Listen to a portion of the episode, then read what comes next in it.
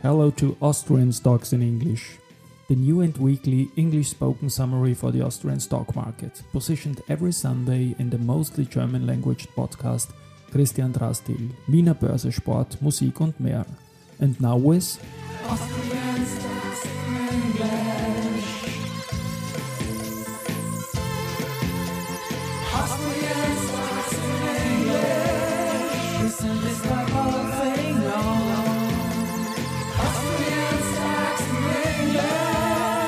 Yes, I'm Christian, the host of this theater, and Austrian stocks in English are presented by Palfinger. Let's look at the market. Like last week, we saw a comeback for the Austrian traded index total return over 6,000 points on Friday, but again it was a small loss on weekly basis.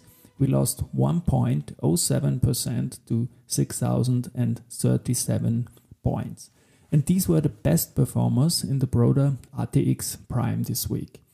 Verbund with 5% up in front of Rosenbauer with 3.6 and AT&S with 3. 52%.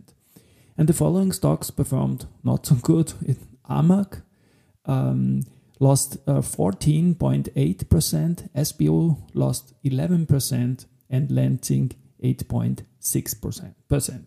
If you want to take a look at the round of the last eight in our 12th stock market tournament, then look at börsesocial.com slash tournament. And the following stocks were able to qualify for the last eight. Österreichische Post defeated Immofinanz. Andritz defeated Evotech. Verbund defeated Wollnever. Pierer Mobility defeated Mayr-Melnhof. VIG defeated FACC. Warimpex defeated Raiffeisenbank International. Strabag defeated Telekom Austria. CA defeated Palfinger. And news came this week from Andritz, CA Telekom Austria, Semperit, Wolford, Kapsch Vienna Airport, S Immo, Erste Group, Zumtobel, voestalpine, and OMV. Spoken now by the absolutely smart Allison. Thank you, Christian, for calling me absolutely smart. And these were the news of week 27, Monday. Andritz, Lounais-Suomen Jätehuolto in Paimio, Finland, has successfully started up a new pilot line for research and development work on post-consumer textile recycling of Austrian technology group Andritz. The Exelterran machine for post-consumer textile waste can process up to 500 kilograms per hour for spinning quality and up to 1 T per hour for non-woven fiber quality. The entire process is designed to ensure the total absence of metallic material in the fibers and remove hard, non-textile items using cleaning devices, highly sensitive metal traps, and metal detectors. Andritz, weekly performance, 2.06%, Tuesday, CA Immo, Austrian-based real estate company CA Immo has signed an 11-year lease with tax consultancy WDS for around 4,900 square meter of rental space in Frankfurt's one high-rise project. The company is expected to move its Frankfurt headquarters to one in autumn 2023. The approximately 190 meter high one is currently being built in a central location at the interface of Frankfurt's banking and European districts. With the signing of this lease, the one is already around 72% let before completion. CA Immo, weekly performance, 2.30%. A1 Telekom Austria, in the first half of the year, the A1 Telecom Austria Group increased its revenue by 3.2% to 2,374.9 million euro. According to the half-year statement, service revenues increased in all markets in which the group is active. EBITDA improved by 7.6% to 888.5 million euro, the operating result by 17.8% to 413.2 million euro and the half-year result by 27.3% to 297.7 million euro. CEO Thomas Arnoldner stated, Our positive growth trends continued in the second quarter. High bandwidth products, the solutions and connectivity businesses and higher roaming revenues contributed to the growth, Telekom Austria, weekly performance, 0.33%. Wednesday, A1 Telecom Austria, A1 Telecom Austria Group celebrates the startup Ubic. Based at the A1 Startup Campus in Vienna, Ubic is already represented with its solutions on three continents in 15 cities, including Berlin, Budapest, Washington, Hamburg, Portland and Munich. Now Ubic has also found a partner in its home city of Vienna in the form of eLoop, which will take shared mobility to a new level. The aim is to reduce the number of private cars in the city, contributing to Vienna's green and sustainable innovations. eLoop's all-electric and zero-emission vehicles can be rented for a few minutes or up to several days. Telecom Austria, weekly performance, 0.33%. Semperit, alongside ongoing M&A activities, Austrian-based publicly listed Semperit Group has set out its plan to boost organic growth at its hose factory in Odry in the Czech Republic. A total of 110 million euro will be invested into extending one of the world's largest production facilities for industrial and hydraulic hoses over the next few years, with a focus on sustainability and automation. Operations are set to start up in the new production hall in 2025, where an extra 32 million meters of hydraulic hose will be added to the current production capacity.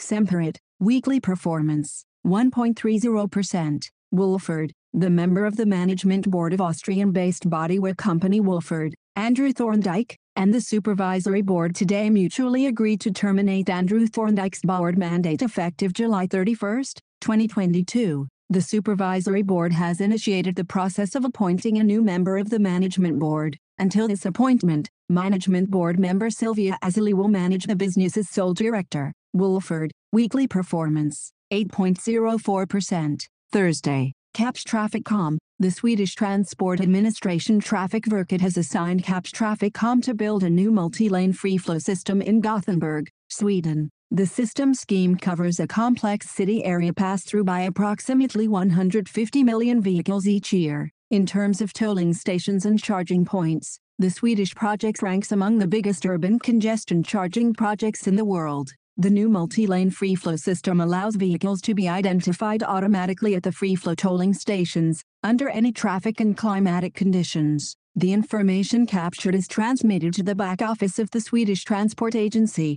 Transportstyrelsen, for processing and invoicing taxation decisions to the vehicle owners. The scheme generates approximately 90 million euros in tax revenue per year. Kapsch TrafficCom, weekly performance, 0.95%. Andritz, International Technology Group Andritz has received a 5 year smart service contract from BMC Moerdijk in the Netherlands to supply a Metris BOA platform including KPI dashboards and boiler operator advisor apps as well as automatically generated performance reports. The Smart Power Boiler service uses the Metris BOA web platform, which was developed by Andritz, to build KPI dashboards and operator advisor apps based on live as well as historical data to optimize and analyze power plant processes and monitor the equipment installed. Andritz, weekly performance, 2.06%. Vienna Airport, the upward trend in the Vienna Airport Group continued in June 2022. The total of 3,067,003 passengers handled by the group, consisting of Vienna Airport, as well as the airports Malta and Košice, was about three times higher than in the prior year month of June 2021. Total group passenger volume in June 2022 was 81.4% of the pre-crisis level, all in all about 20% lower than before the outbreak of the coronavirus pandemic. Flughafen weekly performance, 0.00%. S IMMO, Austrian-based real estate company S IMMO has progressively professionalized sustainability management and established it structurally at all corporate levels. The implementation of these measures are now also reflected in third-party assessments. S was able to improve its Sustainalytics ESG risk rating from 21 to 15 and is now classified as low risk. The three-part ISS ESG quality score also shows significant improvements compared to the previous year, with a jump from an average of 5.67 to 2.67 in the last rating update on July 7, 2022. In addition, S IMMO was able to boost its MSCI ESG rating from BBB to A already at the end of last year. Now the focus is primarily on realizing potential savings in energy, water and greenhouse gases, as well as on addressing the needs of employees and tenants alike. S IMMO, weekly performance, 0.44%. Erste Group, Erste Group Bank has been selected as the best bank in Central and Eastern Europe by Euromoney, one of the world's leading financial publications, as part of its 2022 Awards for Excellence. Erste Group's subsidiaries in Austria, Slovakia and Romania also garnered Eurobest Bank awards for their local markets. Erste Group, weekly performance, minus 2.53%. Zumtobel, Austrian-based lighting group Zumtobel provided a holistic lighting solution for the National Museum in Oslo, which was opened in June and will add an urban accent as well as cultural attraction to the Norwegian capital. The Zumtobel Group's brands Zumtobel,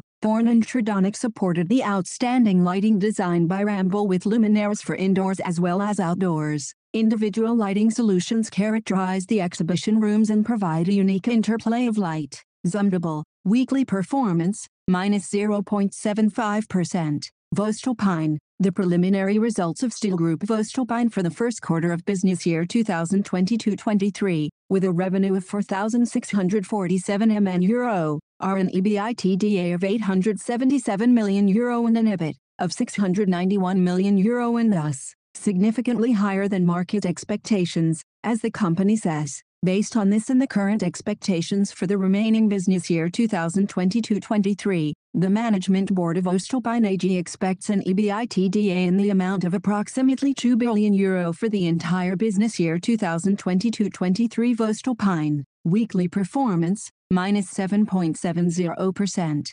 OMV, Austrian Oil, Gas and Chemical Company OMV has secured 40 TWh of additional European transport capacities to Austria for the coming gas year, October 1, 2022 to September 30, 2023. This corresponds to almost half of Austria's annual demand and covers OMV's delivery obligations in Austria. The transfer points for the natural gas are the nodes of Oberkappel in Upper Austria, pipeline from Germany and Arnoldstein in Carinthia, pipeline from Italy, this is a decisive milestone in diversifying natural gas supply, because it will enable us to bring the gas to Austria, which we produce ourselves in Norway, as well as LNG volumes we have purchased when needed and ensure reliable supply for our customers, said CEO Alfred Stern. OMV, weekly performance, minus 2.69%. Friday, Zumtobel, Austrian-based lighting group Zumtobel provided a holistic lighting solution for the National Museum in Oslo, which was opened in June and will add an urban accent as well as cultural attraction to the Norwegian capital.